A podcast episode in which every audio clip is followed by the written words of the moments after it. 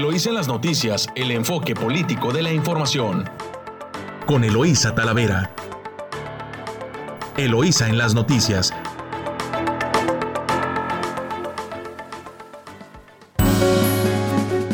Muy buenos días.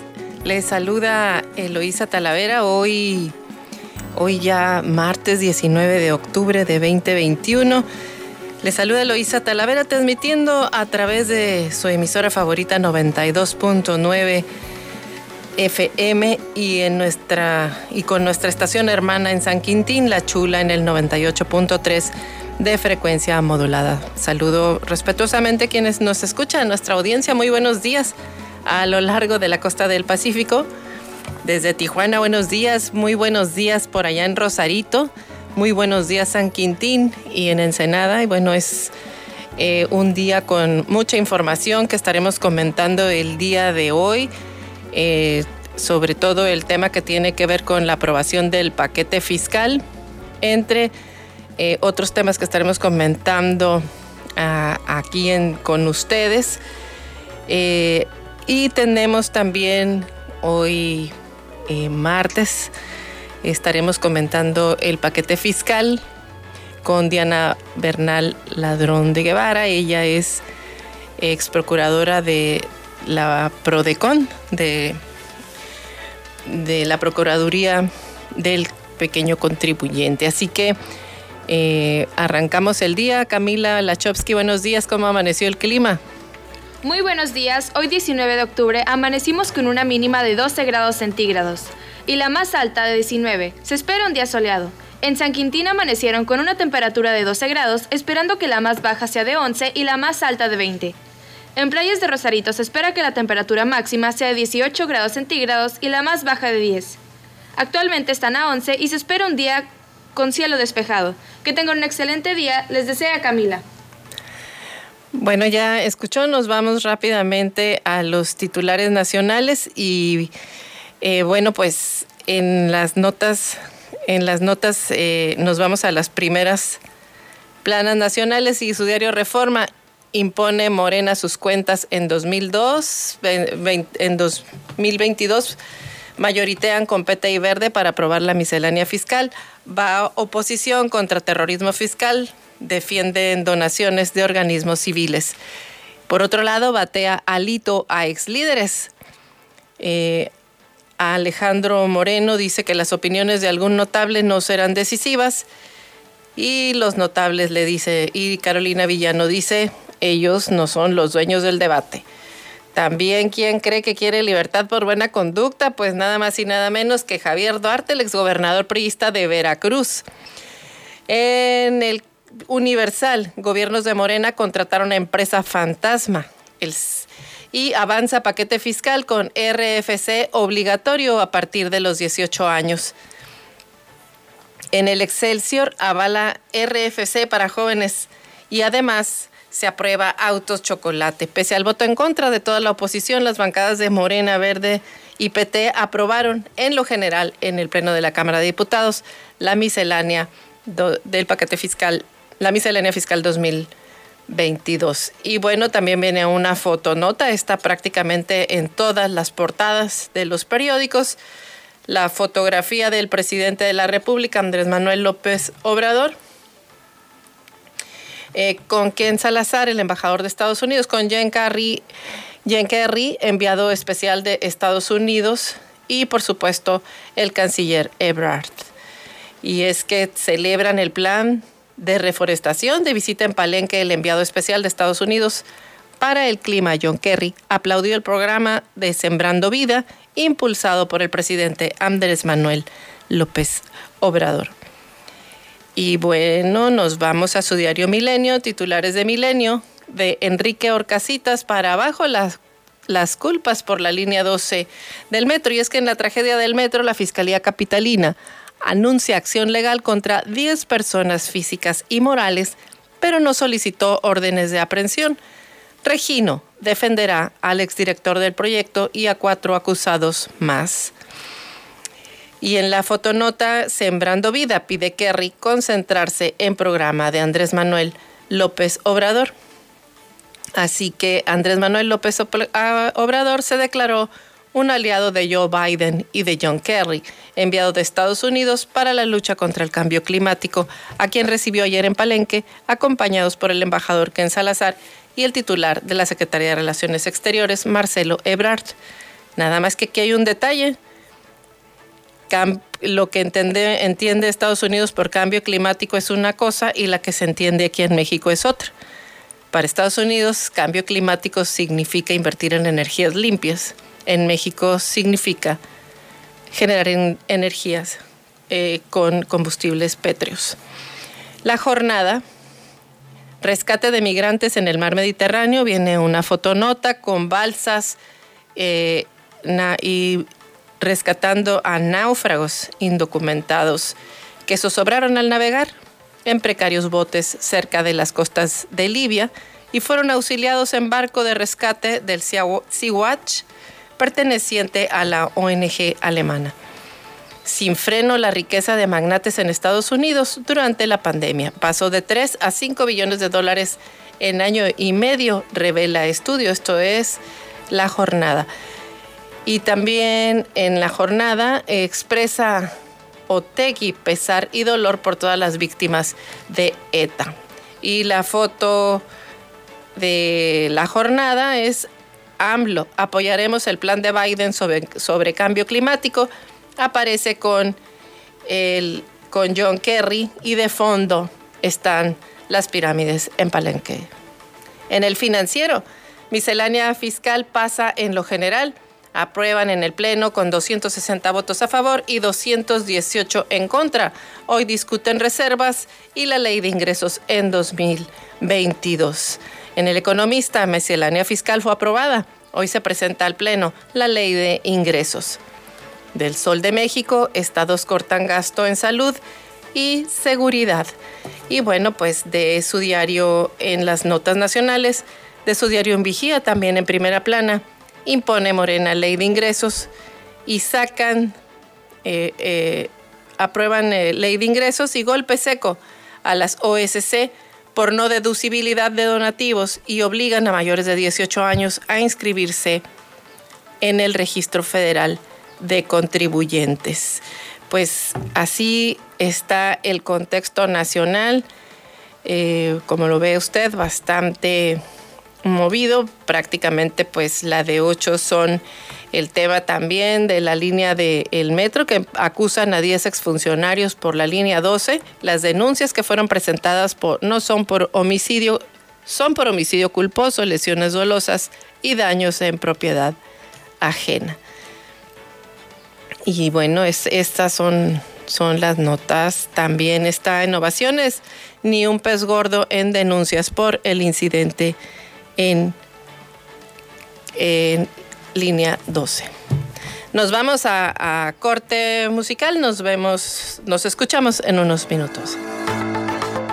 Estás escuchando Eloís en las noticias, regresamos.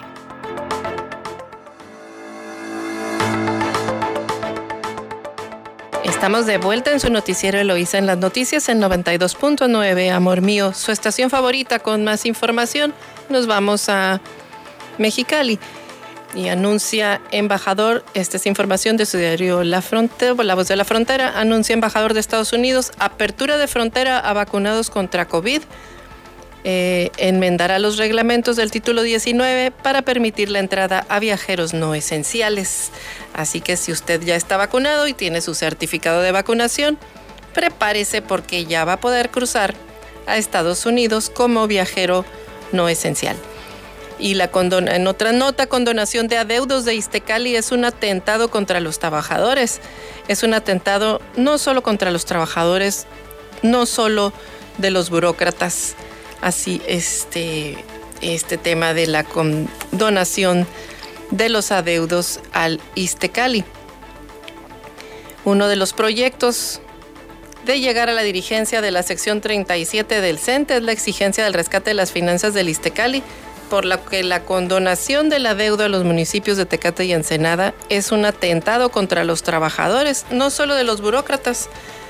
Así lo manifestó uno de los participantes eh, por la dirigencia del sindicato. Bueno, pues este tema, este tema sí que sí está, sí afecta eh, eso de dejarle las cuentas sin pagar a un amigo, pues no es, no beneficia a los trabajadores. Istecali tiene que pagar pensiones de burócratas, que personas que ya ejercieron su vida productiva, que esperan su jubilación puntual y que luego no hay recursos con qué pagarles. Tampoco abasto de medicamentos suficientes ni requerimientos que requieren para prestar un servicio adecuado a los trabajadores. En otra información, acude el secretario de Salud a encuentro binacional para establecer estrategia de apertura en la frontera. En el evento se determinarán cuáles serán las medidas sanitarias que solicitará el gobierno de Estados Unidos. Y bueno, pues el, Estados Unidos es el más afectado por el cierre de la frontera, dice Jaime Bonilla. Anticipan aumentos en tiempos de espera para cruces según el Smart Border Coalition. Pero bueno, pues también tenían cerrada la frontera no solo por la pandemia, yo creo que fue un gran pretexto, más bien por los problemones que se tienen con migración y que no están del todo resueltos. De ahí que, bueno, pues estén eh, trabajando tanto el gobierno de Estados Unidos como el mexicano en este, en este tema. Y bueno, pues también eh, ven positiva la reapertura de la frontera y anticipan más filas. Se levantarán las restricciones de cruce para ciudadanos extranjeros completamente vacunados. Así está el tema de... Eh, la apertura de la frontera.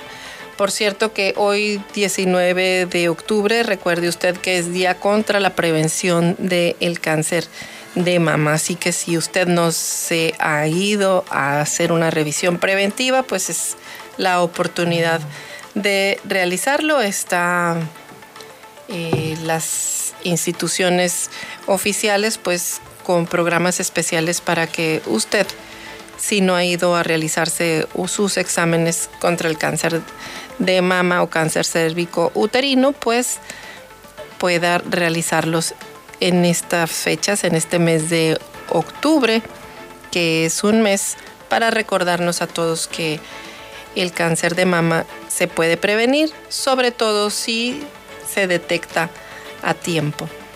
Eh, vámonos a información de su diario El Vigía y bueno, pues el CONACIT presenta el libro de ecosistemas. El proyecto de investigación nació en el 2010, luego del accidente de la plataforma Deepwater Horizon, el derrame de petróleo más grande de la historia. El CONACIT presentó la colección literaria Regiones, especies y ecosistemas vulnerables ante derrames de petróleo de gran escala en el Golfo de México. Es una obra del Consorcio de Investigación del Golfo de México, SIGOM. Dicho proyecto reúne tres tomos y un resumen ejecutivo, las bases científicas para generar las estrategias de prevención, atención y mitigación de incidentes petroleros en aguas profundas de México. Pues ahí está esta obra que presenta. Y bueno, pues el cáncer de mama también, recuerde que hoy octubre, mes de la prevención, afecta a mujeres y a hombres también. El cáncer de mama es el tumor más frecuente y la causa de muerte más común a nivel mundial. Tan solo en México, al día, 12 mujeres pierden la vida debido a este padecimiento. Así lo informó una catedrática de la Facultad de Enfermería de la Universidad Autónoma de Baja California, Campus Mexicali, Berta Cisneros, quien detalló que aunque el cáncer de mama principalmente se presenta en mujeres, también los hombres pueden padecerlo, aunque en menor medida, y sí existen casos por lo que también deben autoexplorarse. Señaló que en 2020 se diagnosticaron alrededor de 2.2 millones de mujeres con esta patología, de las que 685 mil fallecieron. Eh, de esta enfermedad explicó que las células anómalas se dividen sin control y destruyen los tejidos corporales mamarios. La supervivencia en países pobres o en vías de desarrollo como México, el porcentaje es de 30 y 45%. Esto se debe principalmente al acceso que se tiene a los centros de salud. Por lo anterior, dijo que es necesario formular una comunicación efectiva sobre los factores de riesgo y promover estilos de vida sanos. El momento, al momento se descubre la enfermedad, marca la diferencia entre el pronóstico de sobrevivencia, además de que afecta menos la respuesta al tratamiento, el costo económico, emocional y familiar, mencionó. El cáncer de mama no aparece de manera súbita, sino que tarda años en desarrollarse. Por eso existe la oportunidad de detectarlo oportunamente cuando se está formando la tumoración. Si este es pequeño, se puede extraer con mayores probabilidades de conservar la mama.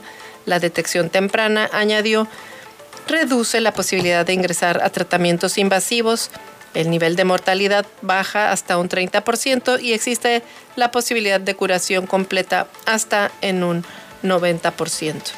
Y bueno, menciona también algunos eh, factores de riesgo como son el estilo de vida, eh, el consumo excesivo de bebidas alcohólicas y tabaco, sobrepeso y obesidad, consumo de comidas altas en grasas y azúcares y la falta de actividad física.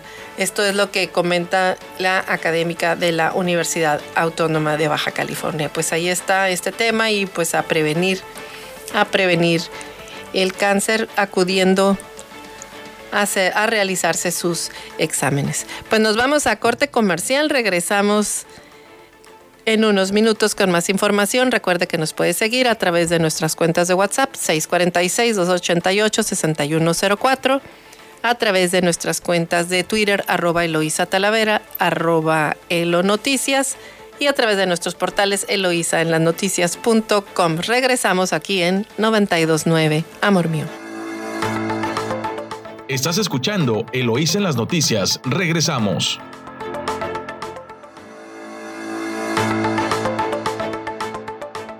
Estamos de vuelta en su noticiero Eloísa en las noticias en 92.9 Amor Mío, su estación favorita. Y bueno, como lo habíamos eh, comentado, esta mañana nos acompaña la licenciada Diana Bernal Ladrón de Guevara.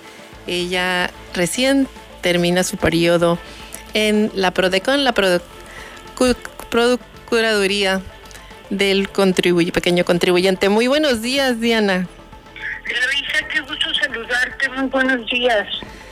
Ya Ensenada y a todos los que nos escuchan por allá. Así es, sí, pues te escuchan esta mañana desde San Quintín, Ensenada, Rosarito y por la costa del Pacífico hasta en Tijuana nos están escuchando. Diana, muy buenos días, pues. Muchos saludos, ah, tengo muchos amigos por allá, muchos saludos. Pues un, gusto tenerte. Diana es una mujer técnica muy preparada y con mucho conocimiento en estos temas eh, fiscales. Y bueno, Diana, ayer se aprobó, se, discutió en la Comisión de Hacienda el paquete fiscal que, bueno, pues vemos que tiene cosas que causan controversia, como el tema de la reducción a la, de la deducibilidad a donatarias pero otros temas que llaman mucho la atención, como el hecho de que cuando cumplas un ciudadano 18 años tiene que obtener ya su registro federal de causantes, por un lado. Y por otro lado, el tema de este nuevo régimen para pequeños contribuyentes que realmente pues es novedoso. ¿Qué opinión te merece al respecto de este paquete, Diana? Pues sí, este, lo hice ayer efectivamente la Comisión de Hacienda de la Cámara de Diputados votó un dictamen que ya había circulado el fin de semana y pues la verdad fue crónica de una muerte anunciada emulando el gran García Márquez porque realmente los cambios que se hicieron pues fueron mínimos a la iniciativa que originalmente fue enviada por el secretario de Hacienda en representación del presidente de la República. Si quieres podemos platicar un poquito sobre lo que es el RPC. Se ha insistido mucho que es para jóvenes, pero no solamente es para jóvenes, es para cualquier adulto mayor de edad. Esto quiere decir que si, por ejemplo, hay alguna, pues todavía hay muchos roles de género, alguna dama, alguna mujer que pues siempre se ha dedicado a trabajar en el hogar, pues ella no, no tiene RFC y también se vería obligada. Si tenemos alguna persona, adulto mayor, que a lo mejor ya es grande y cuando él se jubiló o ella se jubiló, pues no existía todavía estos nuevos RFCs con código de barras, pues tampoco tendría RFC. O sea, en realidad tiene un espectro mayor que solamente los y las jóvenes. Ahora, yo creo que, con todo respeto lo digo, pero algún partido político o algunos legisladores más que partido escogieron allí como bandera mediática y sensacionalista algo que realmente considero que no tiene mayor importancia. En primer lugar, eh, basta con que la persona mayor de edad, vamos a hablar si quieres de un joven, una joven, acceda a la página del SAT, ahorita lo puede hacer incluso, ese trámite ya existía en el portal del SAT, das tu CUR y das un, algún otro dato como tu nombre completo y con esto ya quedas registrado en línea en el RFC y tienes que poner obviamente que es inactividad económica, o sea, sin obligaciones fiscales. Al poner eso, el sistema te, genera una cosa de recibo inmediato y te manda tu QR tu código de barras, con lo cual ya pues prácticamente tienes una mayor posibilidad de que no se falsifique el RFC. Este darse de alta en el RPC, ¿por qué lo hacen muchos jóvenes? ¿Por qué? Pues simplemente porque solicitan un empleo y lo primero que te piden, entre otros datos, es tu RPC. O piden una tarjeta de crédito, aunque sean sus papás las que las paguen, pero ya tienen ellos una tarjeta de crédito porque a lo mejor viven en otra población, están estudiando lo que tú quieras y también la mayoría de las tarjetas de débito, de crédito, piden un RPC.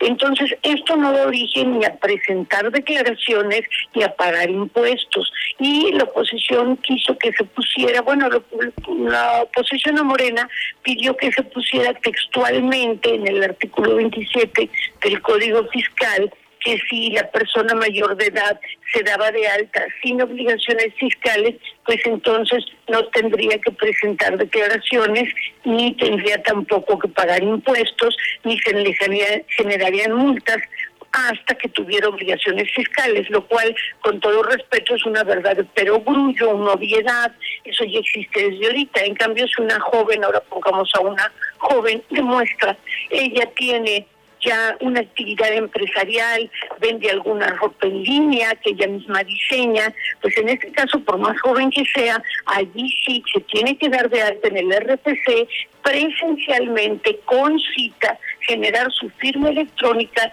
y allí sí le van a tomar sus datos biométricos. Pero esto incluso desde ahorita, si ahorita cualquier persona quiere emitir comprobantes fiscales digitales por Internet, o sea, factura, pues estaría ya obligado a dar datos biométricos y a tener una firma electrónica.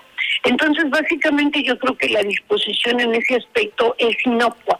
Lo único que me preocupa, Eloisa, es que los legisladores no vieron, solo uno lo mencionó, pero el lunes, que en realidad lo que se debió haber reformado es el artículo 79, fracción primera del Código Fiscal, que establece la infracción por no darte de alta en el RPC estando obligado a ello y esa infracción se podría hipotéticamente aplicar a todos los jóvenes que no cumplieran con esta obligación en tiempo y forma y con esa infracción hay multas entre 3.500 pesos, si mal no recuerdo es el mínimo inferior, pero el máximo son 11.600.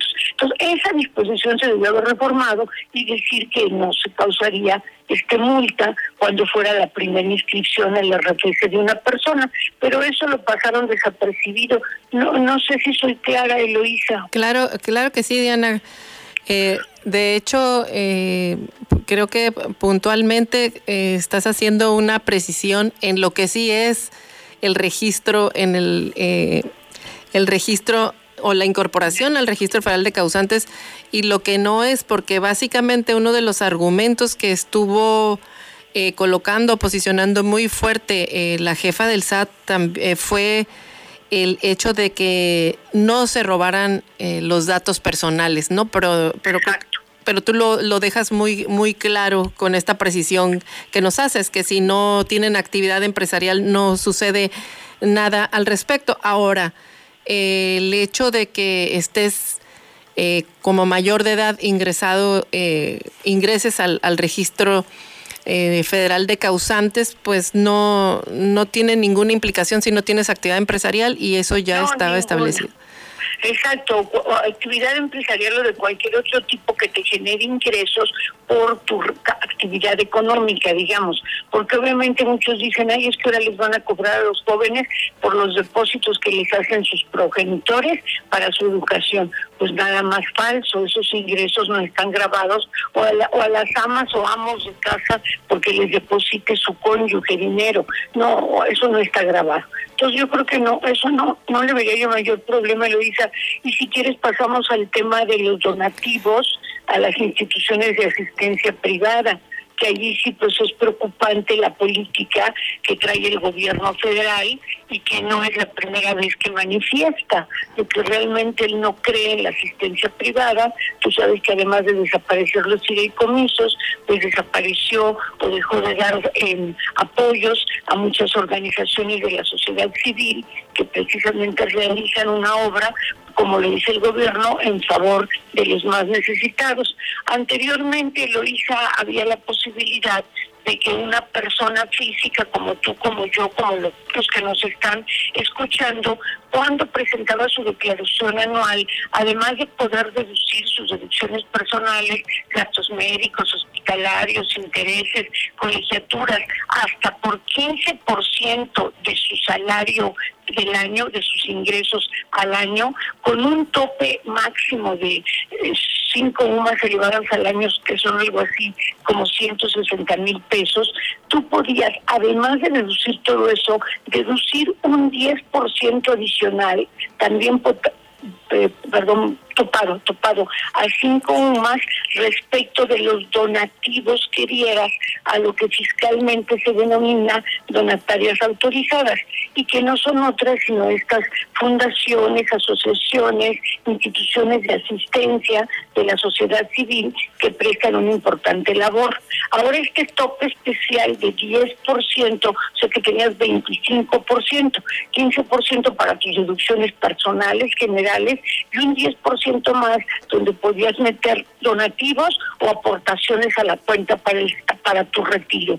Ese ese tope para los donativos a las eh, instituciones de asistencia privada se quita, la sacan del juego. Entonces ya de por sí, pues a veces es muy difícil por la crisis económica, pues que se den donativos, por ejemplo, ahorita estamos en el mes de del cáncer este mamario, donativos a las instituciones que apoyan en el combate y la prevención de esta enfermedad, pues por la situación económica, si te quitan la deducibilidad extra del donativo, pues obviamente van a ser un poco más difíciles los donativos o mucho más difíciles. Máxime si tomamos en cuenta que el año pasado se aprobó una reforma en virtud de la cual todas estas instituciones de asistencia privada o donatarias autorizadas necesariamente tienen que generar 50% de sus donativos, más del 50%, porque si generan eh, por recursos autogenerados, por su propia labor, más del 50%, dejan de ser instituciones de asistencia privada, pierden el registro como donatarias autorizadas. Entonces ahí sí se ve, por desgracia, Eloisa, una política ahí, digamos, eh, apretando a estas instituciones privadas que solidariamente como representantes, miembros de la sociedad, pues contribuyen siempre y han contribuido con el gobierno pues en, en buenas causas, ¿no? En buenas causas sociales, de salud, de apoyo al bienestar, etcétera. Y apoyo al gobierno en, en atendiendo a un sector que ellos pues no están teniendo la capacidad de cubrir. Exacto, exacto, sí, lo dices muy bien. Y es un poco eh, destejer el tejido social. Eh, Diana, nos quedan eh, un, un, minuto para concluir esta entrevista. No sé qué se nos queda. Pues mira, rápidamente quiero decir que las empresas maquiladoras, que eso les puede interesar mucho por allá, tenían dos formas de tributar. Una que se llamaba Safe Harbor, que era una tasa fija, y otra que se llamaba APA que era que te daban una tasa específica de tributación. Se quitan los APAS, eso nadie lo ha visto, no se ha reclamado, y ya a fuerzas tienen que tributar la tasa fija que es 6.5 o 6.9. Entonces también algunos creen que puede desalentar la, la inversión extranjera en empresas maquiladoras. Sí, ese ese tema está está sí sí lo están viendo complicado este, sobre todo, como bien lo mencionas, el, el sector maquilador. Otro, ¿Alguna otra que veas complicada, Diana, que se tenga que pelear el día de hoy todavía en el Pleno? Pues, pues sí, es que yo la verdad creo que lo más complicado es eso. Se ha criticado mucho que quiten al sector agropecuario la exención que tenía de hasta 40 UMAS elevadas al año, que son algo así como menos de un millón seiscientos. Ahora el sector agropecuario va a entrar al régimen de confianza y va a pagar tarifas, pero la verdad son mínimas. Por un millón seiscientos pagaría algo así como 1.5 y queda exento, fue lo único que logró allí la oposición. Los productores agropecuarios pequeños quedarán exentos solamente hasta 300 mil pesos anuales. Entre 300 mil y 2 millones y medio de pesos irán incrementándose las tasas fijas hasta 2.5, que creo que son buenas noticias pues para todos los demás profesionales, prestadores de servicios por honorarios, arrendadores, que también van a poder entrar al régimen simplificado de confianza. Creo que esa es una buena noticia que trae el paquete. Sí, tienen una buena expectativa de recaudación con, con él, una meta muy ambiciosa. Y no solamente con él, con, todo, con las medidas que esas sí están muy difíciles, mi querida Eloísa, de recaudación, el SAT le dan todavía más dientes. Y ya tú recordarás cuando nosotras estuvimos por allá en el Congreso de la Unión como diputadas, cuántos dientes, cuántas facultades tiene el SAT pues para atenazar al contribuyente o para perseguirlo. Y a veces las aplica de manera indiscriminada.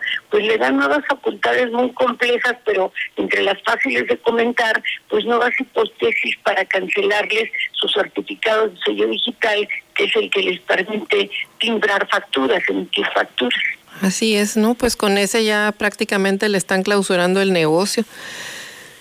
Sí, es lo peor que le puede pasar a un contribuyente y es lo peor que le puede pasar al SAT, porque si el contribuyente no puede emitir facturas, pues no va a tener ingresos, no va a cobrar, no va a poder pagarle a su personal, a los trabajadores. Es una sanción desproporcionada de la que, por desgracia, algunas autoridades fiscales, por no decir que muchas, han estado abusando, mi querida Luisa. Incluso si quieres, otro día platicamos de ese tema concretamente. Sí, yo creo que sí, Diana. Este tema da para más. Va a seguir la discusión el día de hoy en la Cámara de Diputados. Esperemos que algunas reservas transiten porque la verdad, pues sí, sí, el, el, impacto en la economía sí, sí, sí causa mella.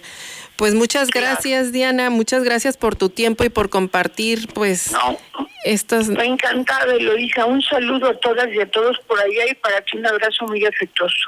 Muchas gracias, Diana. Pues ella fue Diana, Diana Bernal, que estuvo con nosotros esta mañana.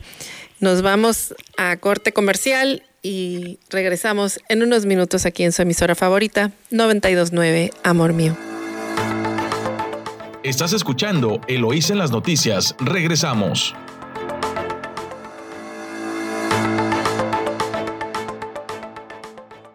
Estamos de vuelta en su noticiero Eloísa en las noticias en 92.9 Amor Mío, su estación favorita. Y eh, pues muy interesante la entrevista con Diana, eh, Diana Bernal Ladrón de Guevara. Ella fue pues procuradora de la del pequeño contribuyente de la Prodecon. Eh, y bueno, pues estaremos comentando más adelante sobre esta reforma que hoy se estará discutiendo en el Congreso de la Unión y ver si todavía se pueden salvar algunos, algunos puntos, aunque se ve complicado con esa, porque es con mayoría simple desafortunadamente y pues no están escuchando. No escucharon en la comisión, no se negoció en la comisión, difícilmente en el Pleno le dan la vuelta. Pero bueno, ya está listo también David Barrera con los deportes. Nos vamos eh, a, los, a los deportes, David. Muy buenos días, adelante. Muy buenos días. Continuamos en Eloísa en las noticias. Mi nombre es David Barrera y arrancamos con la información deportiva. Iniciamos con el béisbol de las grandes ligas, pues se disputó el tercer juego de la serie por el campeonato de la Liga Americana en el cual los Medias Rojas de Boston apalearon de manera escandalosa 12 carreras a 3 a los Astros de Houston. La serie se encuentra en favor de los Red Sox, dos juegos a uno. Este mismo martes se disputará el cuarto de la serie en punto de las 5 de la tarde, hora como siempre de Ensenada. Atención, porque eh, los Astros de Houston pueden empezar a alejarse de la posibilidad de jugar la Serie Mundial y los Red Sox cada vez se acercan más. Este partido cuarto será clave para definir el futuro de ambas instituciones. Vámonos a la Liga Nacional, pues también esta tarde se jugará el tercero de la serie a las 2 con 8 de la tarde. Recordemos que esta serie está 2 a 0 en favor de los Bravos de Atlanta y ya se antoja muy difícil la remontada de los Dodgers. Sin embargo, sabemos que en el béisbol de las grandes ligas todo, absolutamente todo puede ocurrir. ¿Será que los Dodgers hacen la hombrada y hacen algo histórico remontando después de perder los dos primeros juegos? ¿O será que los Bravos de Atlanta se llevan la serie con mucha calma? Vamos a dejar el béisbol de lado y vámonos al fútbol americano, pues se disputó el Monday Night Football y qué partidazo. Los Titanes de Tennessee vencieron a los Bills de Buffalo 34 a 31 en un extraordinario juego del corredor de los Titanes Derrick Henry, quien acarreó 143 yardas y además logró tres touchdowns, encaminando a los Titanes a la victoria. El coreback de los Bills de Buffalo, Josh Allen, completó 353 yardas, logró tres anotaciones, pero lamentablemente tuvo una intercepción. Pese a todo eso, los Bills no pudieron derrotar a los Titanes y fue todo porque en la última jugada, cuando tenían todo para empatar el partido e irse a tiempos extra, tomaron la decisión de en lugar de patear un gol de campo, jugársela en cuarta oportunidad e intentar hacer el down. Sin embargo, no les funcionó la jugada, pierden el balón y los Titanes de Tennessee con rodilla en, pie, en tierra es como se llevan el encuentro. Mala decisión del, del coreback y del coach pero así es el deporte, ni modo. Vamos a dejar la NFL y vámonos al fútbol mexicano, pues este mismo martes inicia la jornada 14 del torneo Grita México 2021.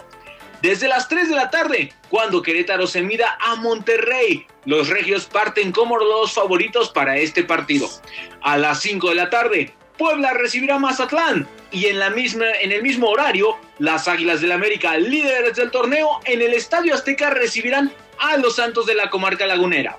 Ya para las 7 de la noche y para cerrar la jornada de martes, el Atlas enfrentará al campeón del fútbol mexicano, el Cruz Azul. El partido se disputará en el Estadio Jalisco.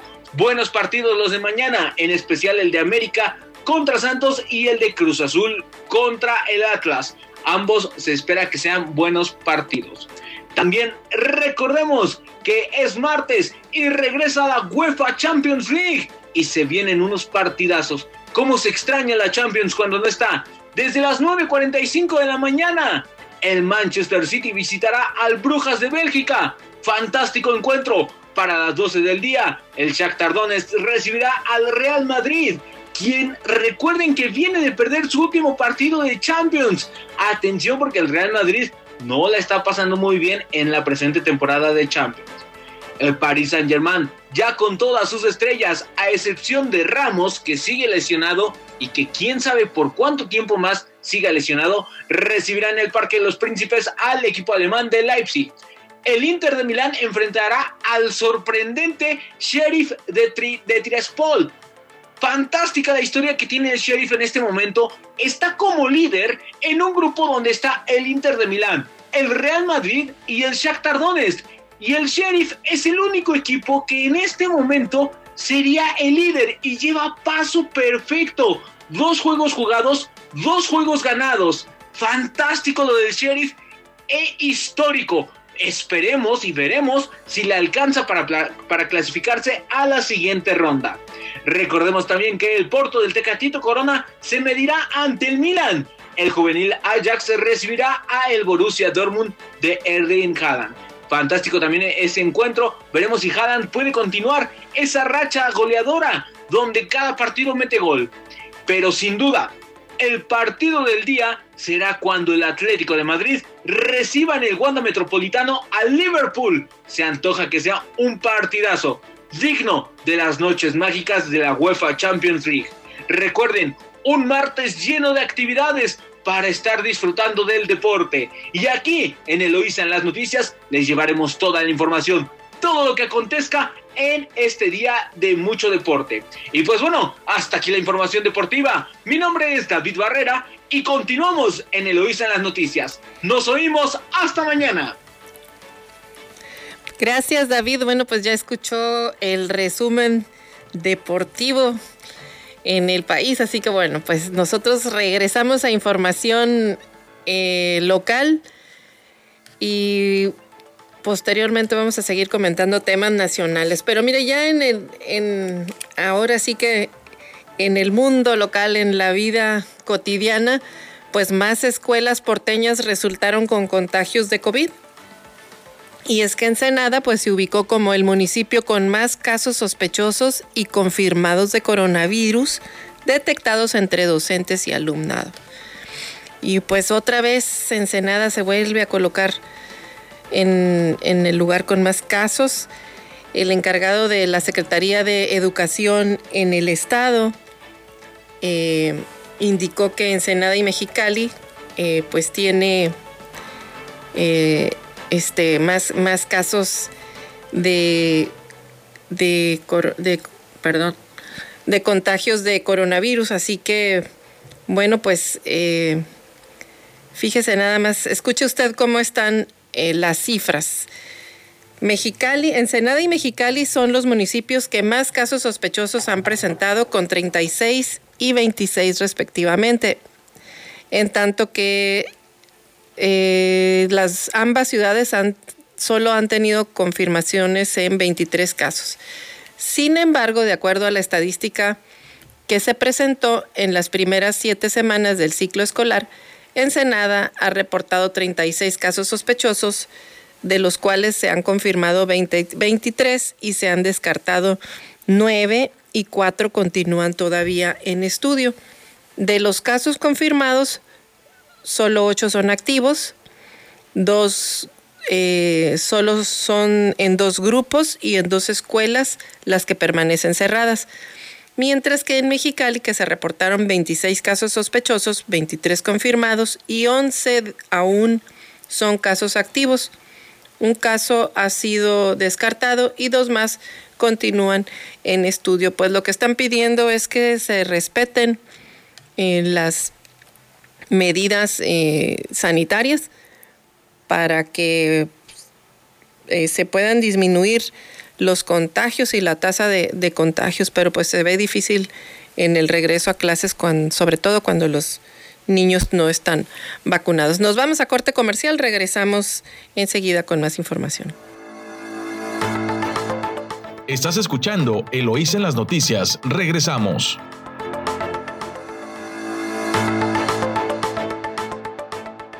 Estamos de vuelta aquí en su noticiero Eloísa en las noticias en 92.9, amor mío. Y bueno, pues hoy es un día con mucha actividad aquí.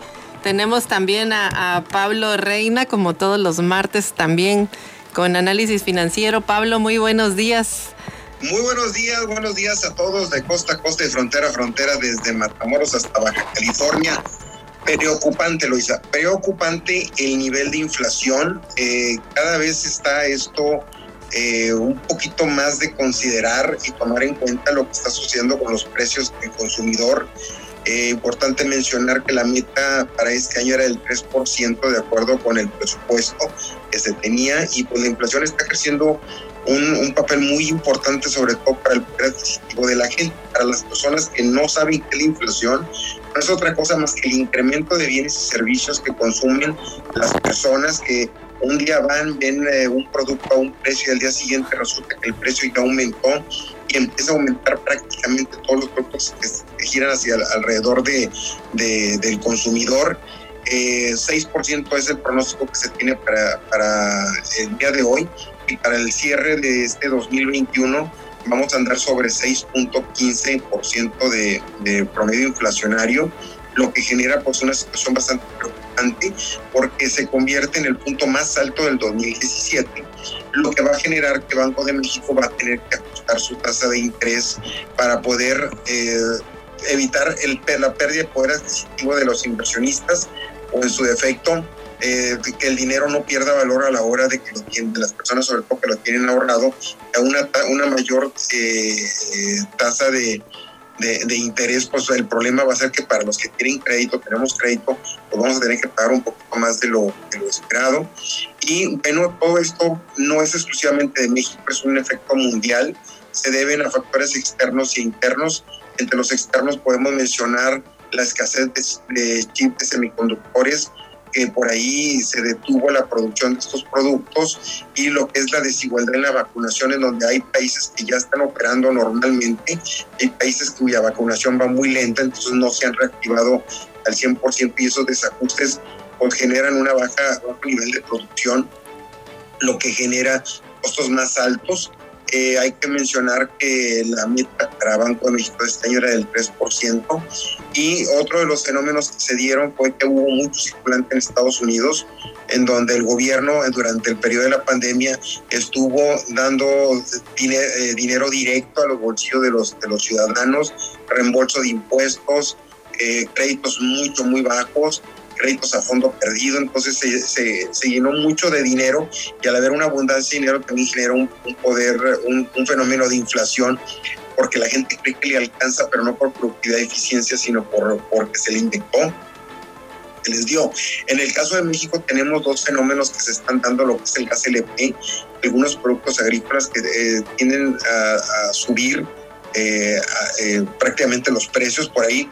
Si observamos ahora sí el chile, tomate y la cebolla, todos andan en 30, 35 pesos promedio, nunca nos había tocado algo eh, similar, normalmente andaba el tomate, pero bajaba la cebolla, bajaba el jalapeño o viceversa, pero tres productos básicos que conforman la canasta básica de la alimentación mexicana, pues con precios bastante, bastante considerables. Por ahí vimos también los precios del aguacate, que ya se andan en 70 pesos, la cebolla ya andaba en 60 pesos. Entonces, todo eso pues, va a generar eh, una situación bastante, eh, bastante complicada. Ahora, en el paquete económico del 2022 la inflación está proyectada en 3.4%. No sé si vayan a lograr esa meta porque el pronóstico es de 6.15 para el próximo año. Ahora, ¿qué debemos de hacer nosotros para contrarrestar todo esto? Pues simplemente consumir productos hechos en México, es la primera regla, hay que apoyar la economía doméstica. Entonces, si hay un producto que está muy caro, no lo compres productos alternativos. y el tomate rojo está caro, vos utiliza un tomate verde, utiliza pasta de tomate o puré de tomate. O sea, cambia, cambia, cambia un poquito la, la, estrategia y no te vuelvas parte del incremento en los precios tratando de comprar productos que son demasiado caros que tal vez no son de temporada o en su defecto cuya naturaleza está, está cara. Entonces tienes que buscar productos eh, similares, productos alternos o simplemente cambia la, la, la, cuestión alimenticia de otra forma. Esta semana busca productos que están baratos, productos que están, este, ahora sí que son de, temporada. Esto con la intención de no ayudar a que la inflación siga disparándose y que genere un problema al interior del bolsillo de las personas. Así es, óyeme, el tema de las tasas de interés, ahí ya están en 4.75%. Eh, si lo sube, si sube en Estados Unidos, pues aquí van a tener que subir más. De, hecho, es, es, ahora sí que es una predicción cumplida. Eh, la Reserva Federal se va a reunir eh, dentro de poco para hacer una revaluación y Banco de México va a tener que hacer exactamente lo mismo. Aquí lo preocupante es quienes tenemos tarjetas de crédito, pues, eh, créditos este, con la tasa es variable, pues nos vamos a ver afectados por, la, por el cambio y la volatilidad de este tipo de, de productos. Así es, pues sí, ese tema de, la inflación todos los días, yo te aseguro que todas las amas de casa saben perfectamente, a lo mejor no técnicamente cómo se compone, pero sí lo sienten en el bolsillo cada vez que son menos productos los que llevan. Exactamente, no, y si tú eres observador y vas, por ejemplo, a una tienda de conveniencia, una tienda donde está el departamento de frutas y verduras, te vas a dar cuenta hacia dónde se está, la, la gente es tiende a moverse en forma natural y le empieza a sacar la vuelta a todo lo que está muy, muy caro. O de repente ves el carrito, si antes comprabas dos kilos de tomate, pues ahora te, ajustas a un kilo de tomate y a ponerle más agua a la salsa para que, para que pueda rendir. Como decía en el dito, pues siempre, en esta casa siempre alcanza a echarle más agua a los frijoles. Entonces, desafortunadamente son muchos factores los que están involucrando, involucrados en este tema eh, tenemos que ser muy conscientes de que tenemos que ser cuidadosos en lo que compramos. Eh, no, no, no sé, no porque tengas un poder adquisitivo muy alto, significa que lo vas a comprar alto, a menos de que sea necesario, sea indispensable o lo requieras, pero eh, lo mismo sucede, sucede, con la, con la, este, con la verdu con las frutas. Por ejemplo, ahorita veíamos las manzanas carísimas, pero veíamos las sandías mucho, muy baratas. Es más, me tocó ver hasta, ahorita por ejemplo, la, naranja están eh, prácticamente en, menos de 10 pesos el, el, kilo de naranja. Y te vas con las manzanas, pues andan en 40, 50 pesos. Entonces, traten de buscar o ir, ir de acuerdo a cómo se mueve el ciclo de, de producción que es cuando más barato lo puedes conseguir, es cuando más lo puedes tener, este, sobre todo para que no te pegue. Muy bien, pues ya escuchó, ya escuchó usted, ya escuchamos a Pablo Reina con este tema de la inflación y cómo nos impacta, pero también cómo podemos ir toreando a este toro llamado inflación. Muchas gracias, Pablo. Yo le llamo cáncer. Cáncer. Un cáncer que te consume poco a poco cuando estás planteando dinero. sí está peor eso, porque... Eso está peor, exactamente. bueno, muchas gracias. Hasta pronto, Pablo. Nosotros nos quedamos aquí en su emisora favorita 92.9, Amor Mío. Y bueno, este, híjole, está complicado este tema de las finanzas, de las finanzas públicas y de las finanzas personales. Y bueno, pues regresándonos al tema al tema nacional ya para este cerrar este espacio porque ya casi llegamos al, al final. Eh, pues se va a poner bueno el tema de, la discusión de esta reforma el día de hoy del paquete económico en, en la Cámara de Diputados. No gustó mucho el tema de la aprobación del decreto de los autos chocolate, como que no se entiende muy bien al interior de el país este mercado que está en la frontera de México, un mercado que pues no está eh, regulado bien, porque si estuviera bien pues no fue ese tema. El tema es que pues ahí está eh, y, y, es, eh, y está pues ocasionando conflicto. Pero bueno, pues como estamos en octubre y es octubre, recuerde que es mes de la prevención del cáncer, pues también en reforma dicen que son las mujeres unas guerreras y hoy es el Día Internacional de la Lucha contra el Cáncer de Mama. Este padecimiento es una de las principales causas de muerte en México. Para todas es diferente, hay quienes no logran ganar la batalla, otras que están en la lucha y otras que tras vencer la enfermedad hoy ven el mundo de una manera distinta. Y es que el cáncer puede llegar en cualquier momento. De eso no tiene la menor duda y exponen el caso de Luz del Carmen Briseño, una mujer de 47 años que desde hace más de un año lucha lucha por vencer esta enfermedad y está consciente de la importancia de la detección oportuna.